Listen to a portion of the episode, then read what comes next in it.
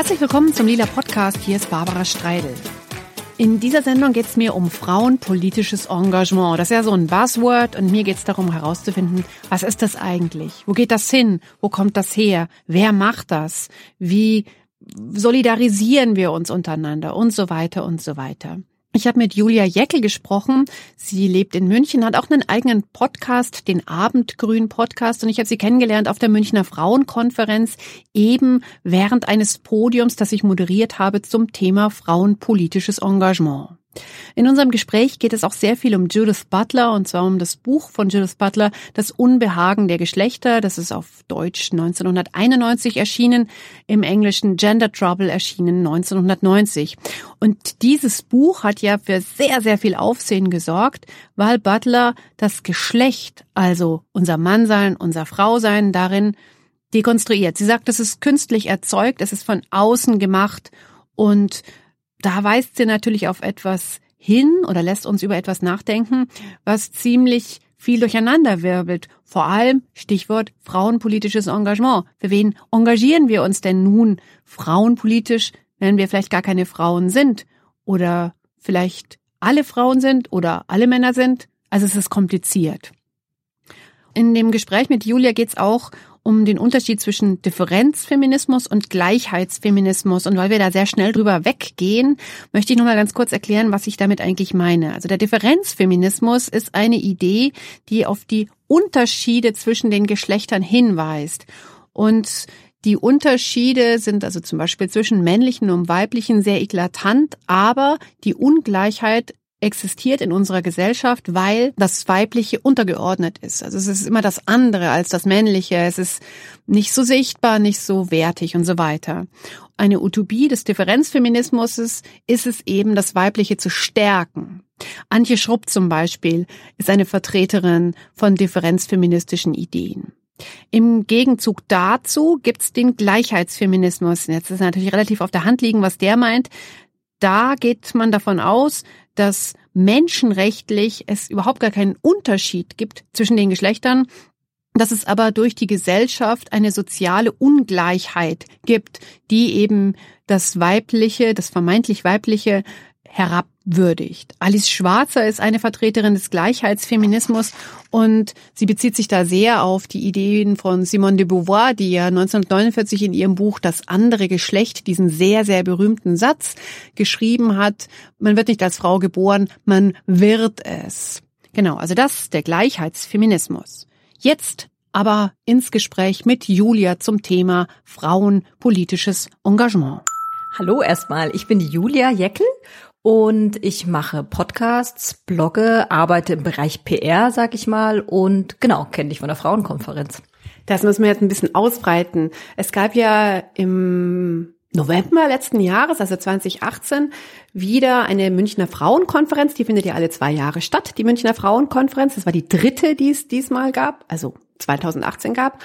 Und wir haben uns kennengelernt über ein frauenpolitisches Forum, wo acht Frauen zugange waren, die frauenpolitisch aktiv sind in München. Ich hatte die Ehre, ähm, die acht Frauen mit einer Moderation zusammenzuhalten und du warst eine von denen. Was ist denn in deiner Welt, in deinen äh, Gefühlen, in deinen Worten frauenpolitisches Engagement? Also erstmal würde ich denken, frauenpolitisches Engagement kann sehr, sehr unterschiedlich aussehen. Ich glaube, wir brauchen verschiedene Formen. Also jetzt von der klassischen Vereinsgründung auf die Straße zu gehen, Sachen zu thematisieren, beziehungsweise sagen wir Diskriminierungen, Sexismus zu thematisieren und äh, dem Ausdruck zu verleihen. Was ich auf jeden Fall unter frauenpolitischem Engagement verstehe, ist eigentlich der Grundgedanke von der Solidarität. Solidarität muss jetzt nichts sein, wo man sich total lieb hat und die ganze Zeit in Reihe und Glied sich einig ist, welchen Feminismus man bedient, sondern eher zu sagen, ja, miteinander laut zu sein. Miteinander laut zu sein impliziert ja, dass es erstmal ein Miteinander gibt. Ich denke auf jeden Fall, dieses Wir gibt's ja nicht, das wissen wir ja. Also das ist ja eine Konstruktion. Wir sind nicht alle gleich, wir sind sehr unterschiedlich. Ich würde es also nicht auf Identität gründen, sondern ich würde sagen, es geht um Themen, es geht um Koalitionen zu bestimmten Themen. Also dass man sich beispielsweise gegen Sexismus in der Film- und Medienbranche, wie jetzt bei der MeToo-Debatte, die dann aber natürlich darüber hinaus strahlt, weil wir wissen, es ist kein äh, isolierter Bereich so. Da fällt mir natürlich sofort ein, die Women's Marches, die hier so ein bisschen angefangen haben, nee, nicht nur ein bisschen, die so richtig angefangen haben aufgrund der Wahlkampagne, die voller Sexismus war, die Donald Trump ins präsidiale Amt gerumst hat. Da gab's ja, obwohl das Thema ganz klar gewesen ist, doch aber auch ganz schön viel Schwierigkeiten. Also gerade in diesem Jahr, wo ja das Thema Antisemitismus wieder sehr laut wurde, war es schwierig. Ist es auch. Also ich meine, wir wissen ja von Anfang an, dass es sozusagen diesen einen Feminismus und die eine Frauenbewegung nicht gibt und dass es natürlich auch immer darum geht, mitzudenken, wen repräsentiere ich denn da gerade auf der Straße? Kann ich für jemand anders sprechen? Geht es eigentlich? Kannst du für jemand anders sprechen? Also du sitzt mir jetzt gegenüber, bist fast schon im mittleren Alter, bist Mutter, bist weiß und, und lebst in Deutschland. Kannst du denn für eine andere Frau, die an all diesen Kategorien ein anderes Ergebnis hätte, sage ich jetzt mal. Kannst du denn für sie sprechen? Nein. Aber ich kann was erzählen, was mich in meinem Leben ärgert. Beispielsweise, wenn wir jetzt überlegen, ich finde ja, je älter man wird, desto feministischer wird man auch, weil einfach diese ganzen Machtverhältnisse an die Tür klopfen und einen in den Belanglosigkeiten des Lebens einschränken, egal ob das jetzt irgendwie eine Bewerbung oder eine Karrierevorstellung ist und man mitbekommt, dass die Jungs, mit denen man beispielsweise Abitur gemacht hat, alle in Leitungspositionen sind, also gefühlt. Ne? Wir müssen uns natürlich immer unterscheiden, es ist eine gefühlte Wirklichkeit, wenn man das jetzt im Internet beispielsweise nachrecherchieren sollte. Über diese Themen zum Beispiel zu reden oder jemandem einen Raum zu geben, über diese Themen zu reden, was ich jetzt auch mit dem Podcast Abendgrün grundsätzlich versuche, wobei es da auch eher darum gehen würde, ähm, Frauen einfach den Raum zu geben, den sie vielleicht sonst nicht immer haben, also ausreden zu können und einfach mal eine Perspektive zu erzählen. Und ich bin mir sicher, da werden Frauen sein, die da ein eigenes Erleben dran anknüpfen können. Aber ich würde mich nicht anmaßen, für andere zu sprechen, aber ich würde mich anmaßen, Themen zu finden, die uns alle auf irgendeine Art und Weise oder die ja ein Leben einschränken können, was als Frau oder als Entwurf Frau irgendwie ähm, dasteht. Ich bin ja froh, dass du auch so ein, so kommt es mir jetzt vor, ein klein wenig herumeierst, jetzt als Frau, als Entwurffrau und so weiter, weil das ja auch so ein bisschen zeigt, wie kompliziert es geworden ist, Themen zu finden oder gemeinsame Nenner zu finden. Das geht mir nämlich genauso. Ich habe jetzt gerade ganz viel gelesen über den Unterschied zwischen Differenzfeminismus und Gleichheitsfeminismus und ähm, wie das dann alles durch äh, Judith Butler durcheinandergewirbelt wurde und dann sehr viel Ratlosigkeit entstanden ist. Und das sind ja schon so Sachen, die uns hier heute im Jahr 2019 so ein bisschen mm, ein Unbehagen vielleicht. ah, das hast du sehr schön gesagt, einen Unbehagen geben. Ja, oder auch eine gewisse Ratlosigkeit, gerade wenn es darum geht, ich möchte eigentlich ein Thema anbringen. Also wenn ich jetzt sage, ich möchte anbringen, ich bin jetzt 46 Jahre alt und ich habe den Eindruck, wenn ich in zehn Jahren ähm, auf der Straße bin, wird mir anders und schlechter begegnet als heute, weil ältere Frauen in unserer Gesellschaft nicht so wohl gelitten sind, wie es jüngere Frauen sind. Also trotz all der Bemühungen. Und das merkt man ja besonders zum Beispiel in der medialen Darstellung. Also wenn ich jetzt dieses Thema einfach nur mal nehme, ja, was jetzt vielleicht gar nicht so das allererste feministische Thema oder frauenbewegten Thema ist, sondern sowas, was man kapieren kann. Also ich habe leider auch immer die krassen Worte meines Vaters im Kopf, der immer über ältere Frauen äh, den sehr gescherten bayerischen alter Schlorren Begriff hatte, also was sehr herabwürdigend ist. Äh, davon bin ich aber auch geprägt. Und wenn jetzt aber diese ganzen Theorien daherkommen, frage ich mich, gibt es denn überhaupt die ältere Frau und ist das auch nicht nur wieder ein Konstrukt? Und hat die ältere Frau mit schwarzer Haut nicht ganz andere Themen? Jetzt äh, nickst du schon, Julia. Ja, jetzt nick ich schon, weil Butler für mich total wichtig war. Ich habe tatsächlich über Butler meinen Feminismus, glaube ich, gefunden, weil ich bin relativ spät zum Feminismus gekommen. Ich glaube, viele Frauen kommen spät zum Feminismus, weil sie sehr lange, wenn sie nicht damit konfrontiert werden, oder sagen wir mal keinen Freundeskreis haben, der da irgendwie politisch ist oder eine Mutter oder ein Vater, die ganz klar da äh, engagiert sind, dann kommt man nur darüber zum Feminismus, dass man an eine Grenze stößt. Und bei mir war es in der Uni so, dass ich so nach und nach mich mit Theorien so ein bisschen befasst habe. Äh, was hast du denn studiert? Ich habe Politikwissenschaften äh, studiert und ich war aber immer so eher auf dieser theoretischen Seite und dann ist mir irgendwann Judith Butler über den Weg gepurzelt. Und ein Freund von mir hatte damals gesagt, so in so einem Larifari-Satz, ja, ich weiß jetzt, also er hat sich danach so als Superfeminist gefühlt. Es gibt überhaupt keine Differenz. So hat er Butler gelesen und hat mir das empfohlen, was sehr witzig ist, dass ein Mann mir eine feministische Theorie empfiehlt, mit der Ansage eigentlich auch, was die löst, ne? Und dann habe ich sie gelesen und habe mir so gedacht, erstmal habe ich, ich habe nichts verstanden. Das ist völlig klar. Sie schreibt unverschämt. Aber es ist nicht so, dass man es nicht verstehen kann. Und es gab dann so ein paar Momente, also ich weiß, dass das erste Unbehagen bei mir wirklich zerfleddert und mit Notizen und Markern und sonstigen voll war und ich irgendwie geguckt habe, ob es Sekundärliteratur gibt und es auf Englisch versucht habe zu lesen und keine Ahnung. Und ich glaube, ich habe vielleicht ein Drittel davon mitgenommen. Und das hat mir aber eine totale Befreiung gegeben, weil ich irgendwie verstanden habe, dass es eine soziale Konstruktion von Geschlecht gibt. Es ist okay, abgefahrene Theorien zu lesen. Es ist super okay, sie nicht zu verstehen. Man muss nicht alle Theorien gelesen haben und das Engagement darf auch mal scheitern. Man darf sich auch Kritik einholen. Jetzt, weil du vorhin angesprochen hast, es gibt ja oft die Kritik von POCs, dass sie sagen, hey, das ist der weiße Feminismus. Und ich glaube, es hat dazu geführt, dass man einfach die Positionen selber mehr reflektiert. Und das kenne ich von ganz vielen feministischen Frauen, so wie du sagst, so eierst. Und dann sage ich, ja, stimmt, weil zu dem Eiern gehört halt, sich zu hinterfragen. Und da ist natürlich der wesentliche Faktor, dass ich finde, ganz grundsätzlich, dass wir uns einfach sehr stark hinterfragen müssen, permanent.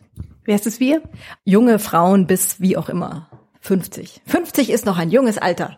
Also habe ich noch vier Jahre Zeit, mich zu hinterfragen und hab, dann habe ich eine Altersweisheit. Nee, das natürlich nicht. Aber auch mit Stern. Aber auch mit Stern, absolut.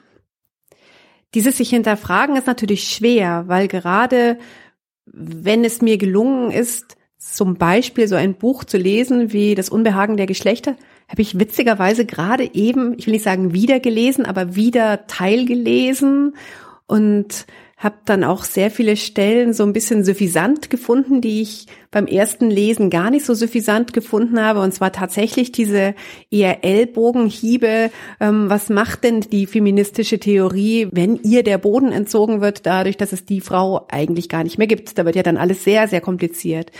Und natürlich habe ich auch diesen Streit, den Judith Butler mit Sabine Haag, der Professorin, die hier in Deutschland auch ähm, lehrt in Berlin, mit Alice Schwarzer natürlich im Kopfe dann gehabt und habe das schon verstehen können, dass es da irgendwie um was anderes geht. Das heißt, wenn ich was eigentlich geglaubt, also errungen habe insofern, weil ich glaube, ich habe was kapiert. Und dann muss ich das aber wieder hinterfragen. Dann bin ich ja wieder bei Null, oder? Hm, ich würde das, glaube ich, nicht so sehen. Also zum einen ist es ja sozusagen nur so eine Subjektkritik. Also Butler das nur so kurz als Ergänzung, hätte sich diesen Text nicht überlegen können, wenn es nicht schon eine Frauenbewegung gegeben hätte. Also das ist die Vorarbeit, dass die Frauenbewegung da ist. Und was sie gemacht hat, ist einfach wirklich einmal durch den, also wirklich das komplett radikal zu hinterfragen und ich finde aber damit was zu öffnen. Und was du jetzt gerade aber gesagt hast, ist ja, dass man sozusagen wieder bei Null anfängt. Und ich glaube, dass es nicht so sehr dieser Nullpunkt ist, weil je älter wir werden oder das beschäftigt mich gerade so irgendwie als Thema anscheinend, aber grundsätzlich habe ich das Gefühl, es ist ja auch nicht, wir können ja auch nicht immer alles kognitiv komplett zerpflügen. Dafür fehlt uns ja auch absolut die Zeit so in dem Alltag. Aber es gibt so bestimmte Haltungen, die man vielleicht so mitnimmt. Und ich glaube, darum geht's eher, so würde ich das sehen. Und das Zweite, was mir eigentlich immer auffällt, deswegen wollte ich da vorhin hin mit diesem ähm, Selbstreflexion. Mich ärgert, dass ich das Gefühl habe, dass Teile dieser Gesellschaft sich nicht reflektieren müssen. Das ärgert mich. Ja, da ist natürlich eine große Arroganz dahinter und dann landen wir natürlich sicher sehr schnell bei der Bevölkerungsgruppe, der globalen Bevölkerungsgruppe der älteren weißen Männer die ja gerade sehr auf den Shitlisten von vielen stehen. weil sie genau das scheinbar nicht mehr zu tun haben, dass sie selbst reflektieren. Über die älteren weißen Männer können wir auch noch sprechen. Ich wollte noch einen Gedanken äh, mit dir hier besprechen den ich auch bei der Lektüre eines Buches habe. Ich habe gerade ganz viel ähm, ähm, wieder gelesen oder wieder äh, teilgelesen. Und zwar gibt es das Buch von Miriam Gebhardt, Alice im Niemandsland, wo es darum geht, es geht natürlich Alice sehr viel um Alice Schwarz, aber es geht eben auch darum, dass die Frauenbewegung so ein bisschen an ein Ende gelangt ist, auch eben aufgrund der großen ähm, Potenz, die Alice Schwarzer in Sachen Deutschland und Feminismus einfach hat.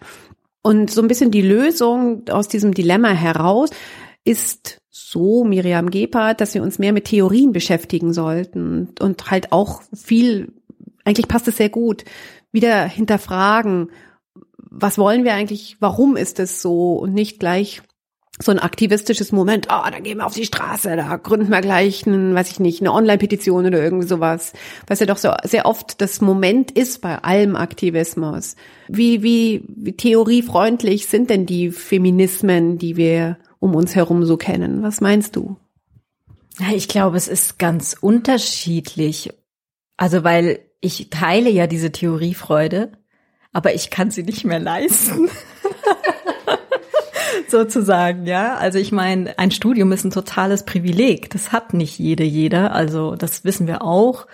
Und sich in seiner privaten Zeit mit Theorien zu befassen, da brauchst du auch erstmal den Raum oder das Zimmer für dich, ne? Virginia Woolf lässt grüßen, ein Zimmer für sich allein, a room for one's own oder so ähnlich. Das meinst du gerade hier. Genau, genau. Theorien, die sind einerseits sehr hilfreich, aber sie brauchen dann, wie ich finde, doch immer auch den Dialog. Und für den Dialog braucht es den Raum und die Zeit und auch die Bereitschaft. Und ich kenne das doch sehr auch viel. Jetzt sind wir wieder da beim Anfang beim frauenpolitischen Engagement dass es halt zum Beispiel, wenn man in einem Verein ist, dass es dann immer sowas zu tun gibt. Man muss wieder Geld beantragen und sich eine Veranstaltung überlegen, aber wir müssen doch jetzt hier wieder irgendetwas machen, eine Podiumsdiskussion zu irgendeinem aktuellen Thema zum Beispiel. Und vielleicht bin ich aber gar nicht so weit oder möchte eigentlich erstmal drüber nachdenken, was ist denn jetzt eigentlich ein Thema? Und bloß weil jetzt hier ein Buch erscheint oder erschienen ist oder irgendjemand irgendetwas gesagt hat oder irgendjemand wo gewählt wurde muss sofort eine Reaktion erfolgen. Und manchmal würde ich mir wünschen, dass man es andersrum macht. Das ist aber eine sehr spannende Frage, weil das eigentlich auch die Frage der Medienberichterstattung und des Journalismus betrifft. Ich finde es insofern spannend, dass ich das Gefühl habe, wir brauchen auf verschiedenen Ebenen so ein bisschen Umbrüche. Weil genau das, was du sagst, zu einem Termin zu eiern, nur weil das eine Person ist, die vielleicht schon viele, sagen wir mal, Romane veröffentlicht hat und da gibt es eine Lesung etc. pp. Warum?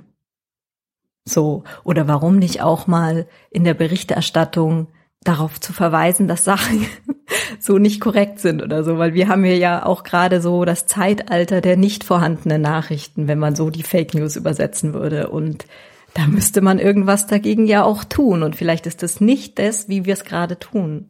Jetzt hast du ja einen Podcast, wo du eher Frauen einen Raum gibst, ihre Geschichten zu erzählen. Wie ist dein Zugang zu den Männern? Also ich meine, von denen, von denen du jetzt gerade geredet hast, die auf der Shitliste stehen, das ist natürlich ein, ein großes Ärgernis, drückt das überhaupt nicht aus. Das ist eigentlich ein Unverständnis für mich, weil ich manchmal das Gefühl habe, ich muss ja aufpassen, nicht pessimistisch zu werden. Ähm, das ist so, ja, wenn man jetzt beispielsweise Trump, aber Trump ist ja nur ein extremes, eine Symbolfigur für viele der Männer, die wir jetzt vielleicht im Kopf haben.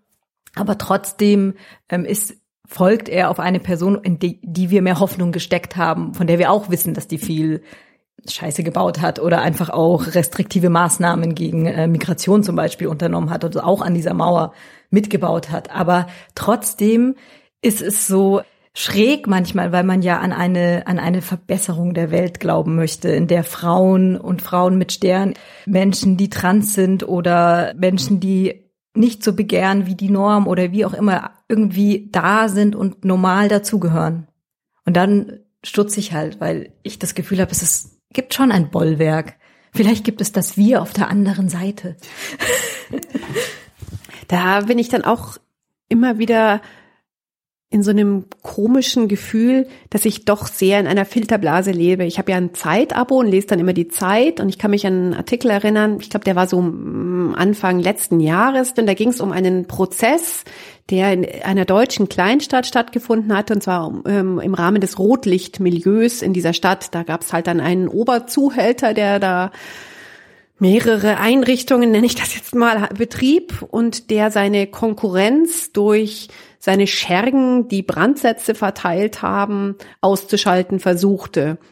Und also allein das natürlich total fürchterlich, aber auch die Art und Weise, wie dann dieser Oberzuhälter und seine Schergen über Frauen sprachen, dachte ich so, boah, ich bin im falschen Film. Das gibt es also alles immer noch und es hat sich überhaupt gar nichts geändert und Backlash ist ja da noch total untertrieben und das stimmt ja alles gar nicht, was ich immer denke. Niemand würde sich mehr an die Öffentlichkeit wenden und sagen, liebe Studenten, alle sagen, liebe Studentinnen und Studenten und vielleicht sagen sie dann sogar noch Stern dazu, weil sie alle was kapiert haben. Also weißt du, das ja. ist also, das, so weit sind wir schon. Nee, so weit sind wir halt überhaupt nicht. Also gut, Sexarbeit wäre jetzt nochmal so ein komplex anderes Thema, was man ja auch von der anderen Seite noch betrachten kann, von den Frauen, die das, diesen Beruf ausüben und tatsächlich sich dafür entscheiden bewusst. Aber ähm, grundsätzlich ist es so vielleicht immer ein ich würde sagen, ich habe den schönen Satz gehört neulich von Imke Schminke auf einer Jahresauftakttagung Medien, Gender und ich habe den Rest vergessen. Da ging es auf jeden Fall darum, was machen eigentlich, wie sehen die Frauenbilder in den Medien? Und sie hat dann natürlich die ketzerische Frage gestellt bekommen, wie schauen unsere Gesellschaft in zehn Jahren aus? Und sie war super cool und hat gemeint, das weiß sie nicht. Aber was sie weiß, ist, dass es Gleichzeitigkeiten gibt. Und das ist, glaube ich, das Spannungsfeld, in dem wir leben. Also es gibt diese Gleichzeitigkeiten von einem sich vernetzenden äh, Feminismus, einem, der miteinander sich kämpft und beißt. Und ähm, es gibt einen retradierten Männlichkeitswahn. Und dann gibt es Leute wie Margarete Stokowski, die sagen, das ist der, der, der, das Ende, das Zucken des Patriarchats. Und andere, die wiederum sagen, na ja, na ja, vielleicht ist es jetzt nur so ein Wellengang und dann wird's noch schlimmer. Und genau, und ich glaube, das ist nichts, was wir wissen können, aber wir können uns ärgern und wir können uns streiten und wir müssen nicht lieb sein. Das ist was, was ich immer ganz schwierig und gut finde. Diesen Satz, sich immer wieder einzurufen, wir hätten kein, keine freien Wahlen, freien Wahlen vielleicht schon, aber wir wären nicht dazu eingeladen. Wir Frauen jetzt in dem Fall. Das wäre nicht passiert, wenn sich nicht Frauen aufgeregt hätten und in Kauf genommen hätten, dass man sie scheiße findet. Was ja ein Riesenthema ist. Ich glaube, das Thema zornige Frauen ist so wichtig und so groß und gleichzeitig so klein, weil es ja irgendwie kaum existiert, ja. Die Frau, die, weiß ich nicht, in der äh, in der politischen Debatte im Bundestag schreit, der wird nicht zugehört. Es wird ihr gesagt, ah, hysterisch und ähm, was sie was sie ähm, sagt, es, es existiert nicht, ja, weil eine zornige Frau also alle, die das nicht finden, können gerne ähm, in den Kommentaren sagen, du hast überhaupt nicht recht. Wir haben, wir Frauen äh, plus X plus Sternchen, haben schon gelernt, lauter zu werden und ein Inventar zu übernehmen oder uns anzueignen, dass wir in Konflikt, Streitsituationen, also im privaten wie im öffentlichen Leben schon mithalten können. Aber so richtig Zorn, so, so richtiger wirklicher Zorn, so roter, hellroter Zorn, das gibt's ganz wenig. Und ich, ich erkenne das auch immer an mir selbst. Ich bin sehr, sehr sauer wegen Sachen. Habe aber in mir dann immer so diesen kleinen Teufel, ich glaube, es ist eher ein Teufel als eine Teufelin, die mir sagt, kill with kindness. Erstick sie mit deiner Freundlichkeit. Ob ich das jetzt gelernt habe oder ob das meine Lösung ist, ich weiß es nicht. Aber dass ich jemanden echt mal anschreie und sage, so geht's nicht aus dem, dem, dem, dem Grund. Das mache ich nicht. Da fallen mir gleich ganz viele verschiedene Sachen dazu ein. Also einmal muss ich jetzt leider noch mal kurz zu Butler zurückkommen, auch wenn Butler heutzutage nicht äh, nur noch gefeiert werden kann. Aber das war was, das habe ich vorhin, glaube ich, nicht so richtig in meinem Gehirn zu fassen bekommen diese Idee von Mann und Frau und dieses Gegensätzliche, was ja genau diese Binarität ist, also dass das Frausein von den Attributen auch, die Mann hat und Frau nicht hat, geprägt ist. Und was du sagst, ist halt gehört halt dazu. Der Zorn gehört den Männern. Den Frauen gehört die Hysterie. So.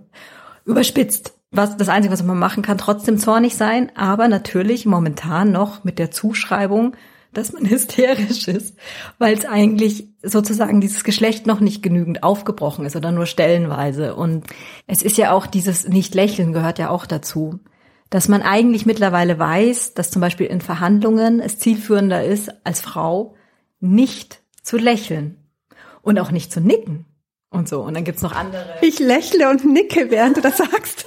wunderbar, ganz wunderbar. Ähm, und dann gibt's noch andere so äh, Untersuchungen oder halt ethnografische Beobachtungen oder was auch immer, was man alles nicht tun soll. Und dann muss arme Frau sich wieder konzentrieren, dann ist das ja wieder diese Optimierungsfalle. Nebenerzählung, äh, aber das ist schon einfach ja sehr sehr äh, verflixt und ich bin aber da schon voller Bewunderung für die, die das einfach machen. Weil das ist genau das mit diesem nicht, mit diesem Liebsein. Im Endeffekt fällst du halt aus der Norm und wirst dafür wahrscheinlich bestimmte Freunde, Kolleginnen nicht mehr haben, dafür ganz tolle andere Best Buddies, nicht Buddies, Best Friends. Ja, und ich würde sagen, im privaten Bereich bin ich mutiger in, in Sachen zornig sein. Also da habe ich das schon gemacht, dass ich Leuten wirklich gesagt habe, so geht's nicht und das, ähm, das möchte ich nicht und das ähm, hat es eine Konsequenz, zum Beispiel, ich möchte nicht mehr mit dir befreundet sein oder was auch immer was. Das habe ich im privaten Bereich ganz schön durchgezogen und je älter ich werde, desto besser werde ich darin, weil mir ein äh, guter Freund mal gesagt hat, wenn dich was nervt an einer Beziehung, und er meinte jetzt nicht nur Liebesbeziehung, da musst du in diese Beziehung reingehen und einfach auch mal sagen, was dir gefällt und was dir nicht gefällt. Und das fand ich einen sehr, sehr, sehr, sehr hilfreichen Satz. Aber wie gesagt, im öffentlichen oder im, im erwerbstätigen Leben finde ich es sehr schwierig, weil da die Konsequenzen ja doch sehr oft schwierig sind. Also das merke ich jetzt als nicht Festangestellte an den üblichen Punkten wie Verhandlungen über Honorare oder sowas. Andererseits ist es mir noch ganz wichtig, also ich habe zum Beispiel dieses Buch von Marion Knarz gelesen, das ist etwa so vor zehn, zwölf Jahren. Ich glaube, Wege zur Macht heißt es. Das ist auch so ein Coach-Buch, wo, dieser Selbstoptimierungsweg beschrieben wird, wo es auch darum geht, schau in einer Konferenz immer das Alpha-Tier an. Also immer nur den Blickkontakt dahin und schau nicht die Sekretärin an, zum Beispiel, die nur mitschreibt. Ja, also solcherlei Hinweise. Also diese ganzen Selbstoptimierungsthemen, die gibt, glaube ich, auch Workshops, wo man das dann noch besser lernen kann. Ich mag dieses Inventar nicht. Ich lächle gerne, weil ich gerne mich mit Leuten gut verstehe. Ja, vollkommen. Also ich muss zwei Sachen sagen. Das erste, ich bin total schlecht in dem, was ich gerade gesagt habe, weil ich habe sehr lange gebraucht zu merken, dass ich super freundlich erzogen worden bin auf eine Art. Und da passt ganz gut, was die SZ neulich vorgestellt hat mit diesen Kinderbüchern. Das ist ja auch immer ein Thema irgendwie, wenn man sich anguckt, wie Geschlecht in äh, Kinderbüchern ist. Und es ist tatsächlich so, dass Mädchen halt mehr diese Beziehungsebene lernen und Jungs mehr diese Handlungsebene mitbekommen. Und da ist natürlich viel im Argen, aber was du jetzt auch gemeint hast, ist ja schon wieder so ein bisschen verflixt, weil du dich ja im Zweifelsfall in dem Moment noch schlecht fühlst dafür, dass du verhandelst. Aber das grundlegende Problem ja ist, dass Frauen schlechter bezahlt werden und dass es eine unsichtbare Schwelle gibt. Das finde ich im Freiberuflichen mich total krass. Ich weiß immer gar nicht, was soll ich denn verlangen. Dann googelt man so ein bisschen, tauscht sich aus, kriegt irgendwelche Empfehlungen und hat so eine Idee, dann funktioniert's ganz gut oder es kommt zurück, ist zu teuer und man steht so im Wald. Weißt du, was ich meine? Also ich kenne das total gut, tausche mich deswegen zum Beispiel mit Kolleginnen gerne aus, wenn es darum geht, ich habe hier eine Anfrage, ich soll eine Podiumsdiskussion moderieren. Was verlangst du da? Und ich sage ihnen ja, mach's nach einem Baukasten. Bestimme für dich selbst, was ist ein Tag deiner Arbeit wert. Ja, du brauchst für eine Podiumsdiskussion moderieren mit Sicherheit einen Tag. Du musst ja Vorgespräche führen, Leute anrufen, Termine mit Leuten abstimmen und du musst, ähm, weiß ich nicht, ein paar Sachen lesen und musst dir irgendwie so eine Fragen überlegen und so weiter. Also das dauert ja, das irgendwie vorzubereiten. Und die Zeit, die du auf dem Podium sitzt, musst du noch dazu rechnen. Ja, also da kommt man schon auf einen Tag Arbeit. So, also überleg dir, was ist ein Tag deiner Arbeit wert? Wenn aber die Podiumsdiskussion nicht in deinem Wohnort ist, bist, sondern du musst noch fünf Stunden mit der Bahn fahren und die auch wieder zurückfahren, dann schlag das auch drauf und sag nicht, ja, natürlich kann ich im äh, Zug mit dem Laptop arbeiten. Du bist nicht da, du kannst nichts anderes machen. Ja? Ich finde so ein Baukastenprinzip dann total hilfreich und natürlich sich auch Zahlen zu sagen. Keine Ahnung, ich war bei der Stiftung eingeladen, ich habe diesen Betrag verlangt. Ja, ich glaube, dass das tatsächlich auch so ein bisschen so ein strukturelles Ding ist, weil ich habe jetzt angefangen, immer zu gucken, was den Referenten bekommen. Und dann manchmal Schnappatmung zu kriegen und sich zu denken, ah, interessant. Und das meinte ich mit diesem strukturellen Problem. Es wäre wahrscheinlich anstrengender gewesen, wenn du das Dreifache verlangt hättest. Eventuell hätte aber jemand anders das eh bekommen also so will ich, soll jetzt nicht so verschwörerisch klingen, ne? Ich meine jetzt nur so von diesem Gedanken her, dass das halt äh, nicht nur damit zu tun hat, was man selber macht und wie toll man sich in diesem Gespräch präsentiert und wie toll man sich vorbereitet hat und wie viel Erfahrung man hat, sondern halt einfach auch aus patriarchaler Sicht halt bestimmte, es einfach ein Bevorzugungssystem gibt. Absolut, so man auch sagt, ja, wir sind ein Sie, Sie kennt ja an diesem Ort, wo ich Sie eingeladen habe, eh niemand. Und wenn ich jetzt da keine Ahnung, irgendeinen großen Namen. Ich lade Giovanni Di Lorenzo ein, die, den kennt man überall im Land. Der zieht natürlich und so weiter. Absolut. Jetzt haben wir ganz viel über dieses und jenes und solches geredet und ich würde gerne nochmal zum frauenpolitischen Engagement zurückkommen, worüber wir uns ja kennengelernt haben und würde gerne mit dir in die Zukunft schauen. Ja, wo gehen wir hin? Ich glaube, dass wir beide hier an diesem Tisch sitzen, ist schon mal ein guter Punkt. Wir sollten wieder an einem Tisch zusammensitzen. Machen wir, versprochen. Und einfach in dem Bereich, wo man engagiert ist, auch drin bleiben. Ich glaube, der größte Fehler, oder es klingt jetzt blöd, aber es ist, wir können halt leider jetzt uns nicht ausruhen. Es ist gerade eher so, dass man sagt ausgerechnet die, die es eigentlich nicht schafft, irgendwie sich noch mehr zu engagieren. Man hat ja auch den Druck des Engagements im Kopf. Ich weiß nicht, ob du das kennst, aber ich habe immer das Gefühl, ich mache zu wenig. Ich habe das auch mit einer Kollegin neulich diskutiert, dass ja auch das, was gerade auf der Welt passiert, also ob das jetzt Klimakrise oder Geflüchtete, die an den Grenzen von Europas darauf warten, irgendwann mal hier doch noch mal Fuß fassen zu können, sind bei mir alle im Hinterkopf. Und das ist nicht mehr so, dass man es ausblenden kann. Und die feministische Bewegung, wie wir auch immer wir sie definieren wollen, die, die gehört dazu. Und es ist auch vielleicht was, was man verschränkt denken muss, so, ne? Also, dass wir ja auch eine vielfältigere Gesellschaft werden, also auch junge Frauen mit Migrationshintergrund oder ältere Frauen mit Fluchterfahrung oder was auch immer, dass das unsere Gesellschaft auch ein Stück weit verändert und auch die feministische Bewegung, die mitdenken muss, so. Aber wo wir genau hingehen, finde ich schwierig. Ich glaube nur, wir sollten zusammen auf die Straße gehen und ins Internet plärren und in die Podcasts und so.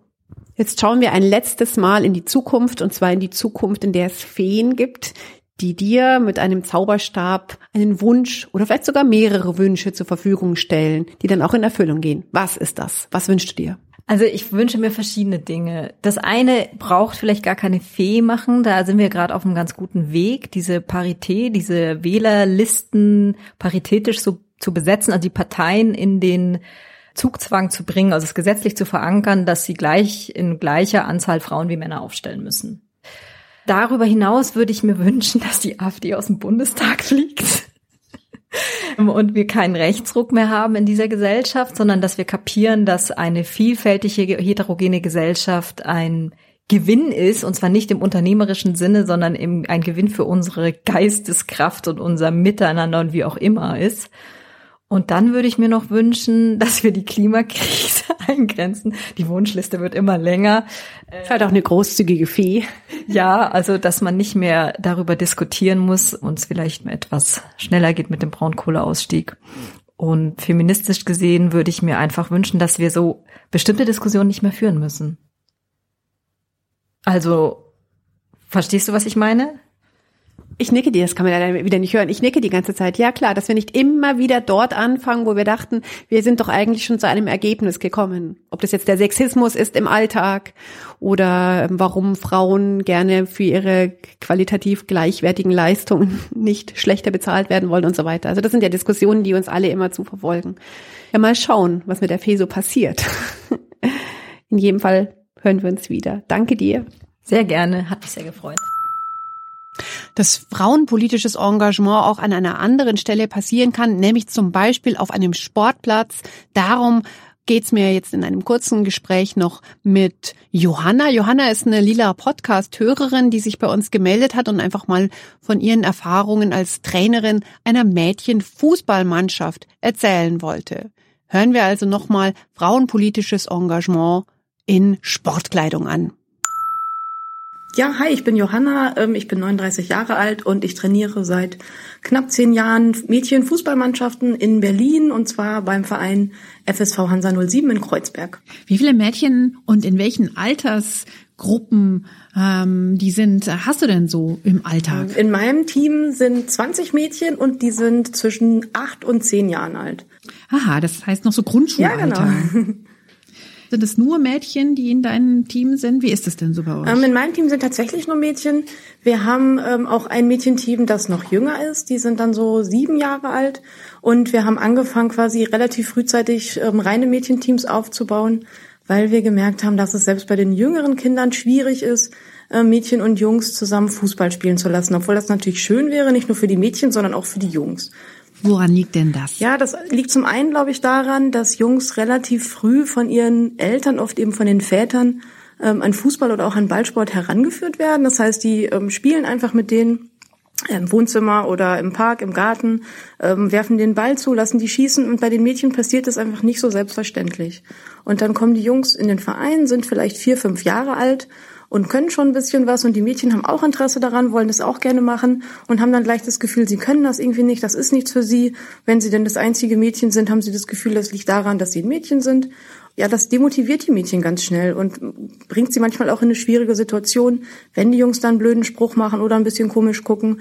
Und deswegen haben wir gesagt, wir bieten Teams an für Mädchen, weil seitdem wir das machen, kommen die Mädchen scharenweise zu uns. Die Mädchenteams sind wirklich äh, wir haben Wartelisten, also die sind voll. Also das zeigt eigentlich, die Mädchen haben genauso viel Lust am Fußball. Man muss ihnen einfach nur die Möglichkeit geben, das in einem Ort auszuprobieren, ähm, ja, wo keiner blöd guckt oder wo wir einfach Spaß gemeinsam haben und uns gemeinsam stärken. Wie ist denn der Zugang, den die Mädchen überhaupt zum Fußball kriegen? Also jetzt hast du gesagt, oft sind es die Papas, die mit den Jungs irgendwie auf den äh, Sportplatz zum Bolzen gehen. Jetzt machen es nicht alle Papas mit den Töchtern und nicht auch alle Mamas mit den Töchtern. Und vor allem sind ja Fußballer doch auch so Role Models, mhm. vor allem so im Grundschulalter. Ich habe ja selber zwei Söhne in dem äh, Alter, weil der eine ist schon ein bisschen älter. Da ist das ja schon so, ich will so spielen wie Ronaldo. Mhm. Ich erzähle dann immer, nein, weil der hat Steuern hinterzogen. Das willst du nicht Sehr sein, so wie der. Aber wie ist denn da der Zugang dazu? Ja, das ist das Traurige. Ich glaube, das ist ein weiterer Punkt. Jungs wachsen da einfach mit auf, dass überall um sie herum Sportler und eben häufig Fußballer gezeigt und abgebildet werden. Sobald die einmal den Fernseher anmachen, eine Zeitung aufschlagen, sind da Männer, die als Helden dargestellt werden, die eben oft Fußballer sind. Und dann nimmt jetzt auch klischeehaft Papa sie oft mal mit ins Stadion und da werden dann eben auch wieder nur Männer gezeigt. Bei Mädchen ist es anders. Die, die sehen einfach nirgendwo ähm, Fußballerinnen und die sehen auch ganz wenig andere Sportlerinnen, die Heldinnen oder die Vorbilder sind. Und ich sehe das immer mit ähm, meinen Mädchen, versuche ich immer zu Turbine Potsdam zu gehen, also einem sehr, sehr guten Frauenfußballteam bei uns in der Nähe. Und die freuen sich dann immer, die sind ganz aufgeregt und sind dann manchmal im ersten Moment auch ein bisschen enttäuscht, weil sie ins Stadion kommen und die haben was ganz anderes erwartet und da sind dann eben nur 2000 Zuschauerinnen und Zuschauer und nicht 50.000, 60.000 wie bei den Männern. Aber ich merke immer, wie die das total packt, dass sie da Frauen sehen, ja, dass das die Mädchen ganz, ganz anders anspricht. Ich kann das sogar selber also richtig stark nachempfinden, weil ich auch so einen Moment hatte, obwohl ich schon kein Kind mehr war, aber schon über 30. Ähm, da war ich das erste Mal im, im Stadion ähm, wo Frauenfußball richtig professionell präsentiert wurde, nämlich bei der WM 2011.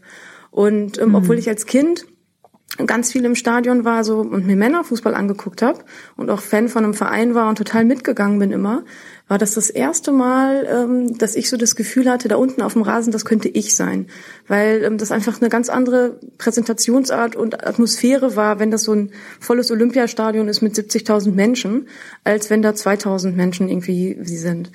Und da ist mir das mhm. richtig aufgegangen, dass Jungs das von klein auf erfahren, ja, die, die sehen überall Vorbilder und natürlich geht bei denen dann im Kopf so ein Bild an von wegen der nächste, der irgendwie, der nächste Ronaldo, wie du eben schon sagtest, oder wer auch immer, Messi, keine Ahnung, deutschen Nationalspieler. Hat auch Steuern Ja, das, ist, das kommt leider dazu.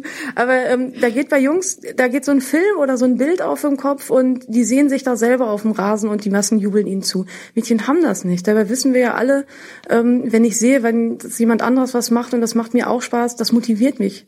Da will ich auch ja, mitmachen. Ne? Und ähm, deswegen ist es für Mädchen oft schwieriger, erstmal sich selbst zu sehen als eine Fußballerin. Und wenn sie dann vielleicht keine Freundin haben, die mit ihnen in den Verein gehen, trauen sie sich manchmal auch nicht.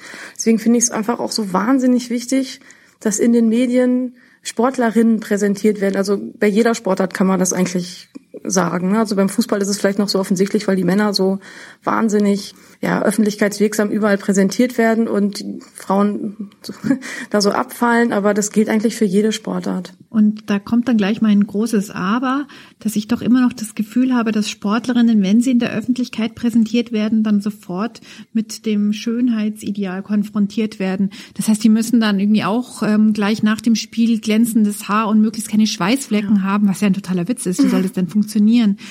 Es gibt ja dann doch auch immer wieder, weiß ich nicht, Supersportlerinnen, die sich dann im, im Playboy zeigen. Ja. Das ist halt dieses sehr ähm, weibchenhafte, nenne ich das jetzt mal, dann halt denen auch ähm, ja aufgestülpt wird. Wie ist denn damit umzugehen? Ja, das ist total traurig. Also da, da gibt es ständig neue Beispiele.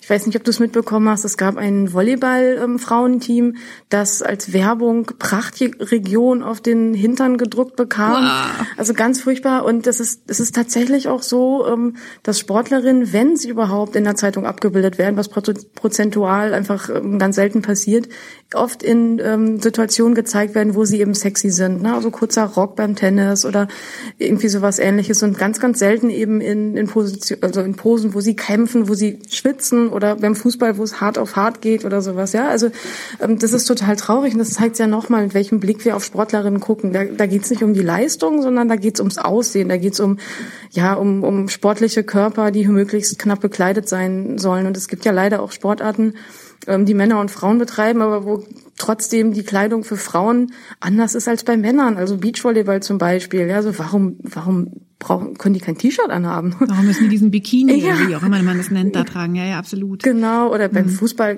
ist es zum Glück länger her und ich hoffe, das würde heute niemand mehr sagen. Aber ich glaube, es war Franz Beckenbauer, der damals mal vorgeschlagen hat, warum tragen die Frauen nicht einfach Röcke und irgendwie was Attraktives, sage ich mal? Dann wird die Sportart auch beachtet werden. Aber so ist die Denkweise und das zeigt eigentlich, dass wir die Leistung von, von Frauen da nicht für voll nehmen und und nicht anerkennen, wie wir das bei den Männern tun. Jetzt ist es in deinem Team so, dass das nur Mädchen drin sind.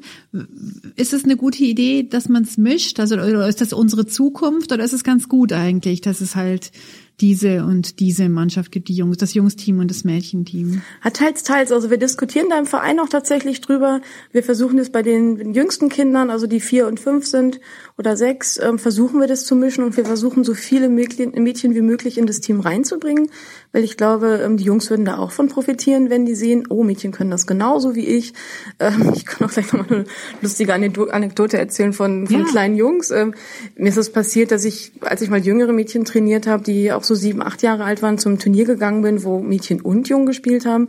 Und sobald wir da ähm, auf das Feld kamen, kamen kleine Jungs auf mich zu, die mich nicht kannten, die irgendwie auch sechs, sieben Jahre alt waren, bauten sich vor mir als erwachsener Frau, als Trainerin auf und sagten zu mir, wir machen euch platt. Mir ist da echt erstmal fast die Spucke weggeblieben. Ich habe gesagt, das werden wir erstmal sehen. Und die Mädchen hinter mir, die haben richtig Angst gekriegt, weil sie auch so ein Bild von sich im Kopf hatten.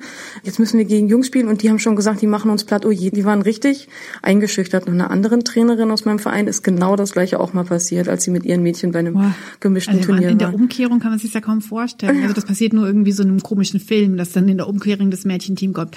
Wir spielen euch an die Wand. Ja. Kann ich überhaupt nicht vorstellen. Ha? Ja, mhm. genau. Und deswegen, ich denke mal, eigentlich wäre es toll, wenn die Jungs und die Mädchen zusammenspielen, weil bis zum Alter von elf, zwölf Jahren gibt es körperlich auch überhaupt keine Unterschiede und da gibt es keinen Grund, ja, dass die, dass die eigentlich getrennt werden. Aber andererseits sehe ich das bei mir, da kommen Anfängerinnen in mein Team, aber auch Mädchen, die schon ein bisschen mehr können. Und trotzdem ist es für die extrem wichtig, in so einem ich sag mal, so ein Safe Space zu sein, ja, also untereinander äh, mit den anderen Mädchen auch mal einfach was Neues zu lernen, ohne Angst zu haben, dass jemand sie auslacht oder sagt, du kannst das nicht, du bist ein Mädchen. Viele erzählen mir auch, sie sind jetzt in den Verein gegangen, weil sie den Jungs zeigen wollen, ähm, dass sie das auch können. Die spielen ja teilweise in der Schule beim Sport oder auf dem Schule, ja, ja, spielen die dann ja auch mhm. zusammen und hören sich da oft auch mal Sprüche an. Die, das erzählen sie mir auch und sind dann ganz empört und, und, und wütend, ja, und, und erzählen den Jungs dann auch gerne, ähm, wenn sie gewonnen haben und Tore geschossen haben, geben dann so ein bisschen damit an. Und ähm, besonders schön finde ich es immer, wenn die Teams schon ein paar Jahre zusammen spielen sich gut kennen und was da für ein, für ein Teamgeist wächst und wie die Mädchen untereinander sich unterstützen und wie die einfach eine richtig coole Gruppe sind und richtig stark und selbstbewusst werden. Äh, das ist, das ist wunderschön zu sehen. Und ich glaube, das ist gerade für Mädchen, wenn die in die Pubertät kommen, extrem wichtig, dass die so eine, ja, so eine richtig starke Gruppe sind und ähm, sich gegenseitig unterstützen und da so ein bisschen durchtragen durch eine manchmal etwas schwierigere Zeit. Also dann tragen wir es raus in die Welt. Alle, die den Lila Podcast hören, die ein Mädchen im entsprechenden Alter haben, die können sich bei dir immerhin auf die Warteliste setzen lassen. Ja, aber ich muss dazu sagen, wenn wir mehr Trainerinnen und wir versuchen ähm, ganz gezielt auch Trainerinnen zu finden für unsere Mädchenteams, wenn wir mehr Trainerinnen hätten, könnten wir mehr Teams aufmachen. Also Trainerinnen in Berlin, die also, Lust haben, die, äh, nicht nur die, die Eltern, sondern auch die, die Sport Fähigen sollen sich bei euch melden, Absolut. oder? Absolut, genau. Und ähm, da kann man was verändern. Also Richtig. weil ich glaube auch die berühmte Graswurzelarbeit, die ja irgendwie immer hochgehalten wird, da kann man auf jeden Fall was verändern. Also als ich in die Schule gegangen bin, das ist schon relativ lange her, da war es so, dass ich quasi den Job des Torpfostens hatte. Oh und das hat sich heute schon geändert. Also da gibt's dann schon das Mädchenteam und das äh, Jungsteam zum Beispiel an der Grundschule, wo meine Kinder sind. Ja, cool. Also das äh, hat auf jeden Fall was verändert. es verändert sich langsam, aber es, es verändert sich. Hey, Torpfosten will niemand sein. Nein. Johanna war das, die Trainerin der Mädchenfußballmannschaft und ich verlinke ihren Verein natürlich in den Show Notes.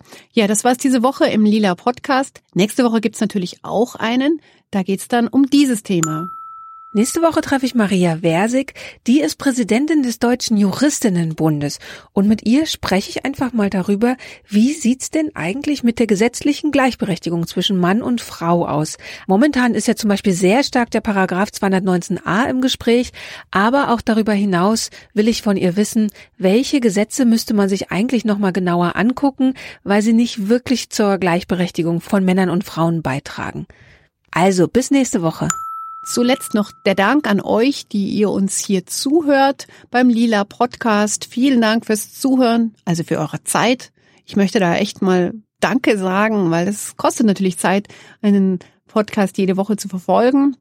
Vielen Dank auch für eure Kommentare. Ich bin immer sehr bewegt über das, was ihr schreibt und mache mir sehr viele Gedanken. Und wir versuchen das auch immer ganz schnell und zeitnah zu beantworten. Bei den E-Mails, die ihr uns schickt, sind wir manchmal nicht so schnell, was aber einfach nur daran liegt, dass wir nicht so schnell sind. Wir freuen uns auf jeden Fall über alle Zuschriften. Wir freuen uns auch, wenn ihr uns unterstützt, ob durch Zeit, durch Kommentare, durch äh, Likes oder durch Weiterempfehlungen und natürlich auch über Spenden, wie das alles geht, findet ihr auf der Lila Podcast Seite unter Unterstützen. Das war's von mir in dieser Woche. Am Mikrofon verabschiedet sich jetzt Barbara Streidel.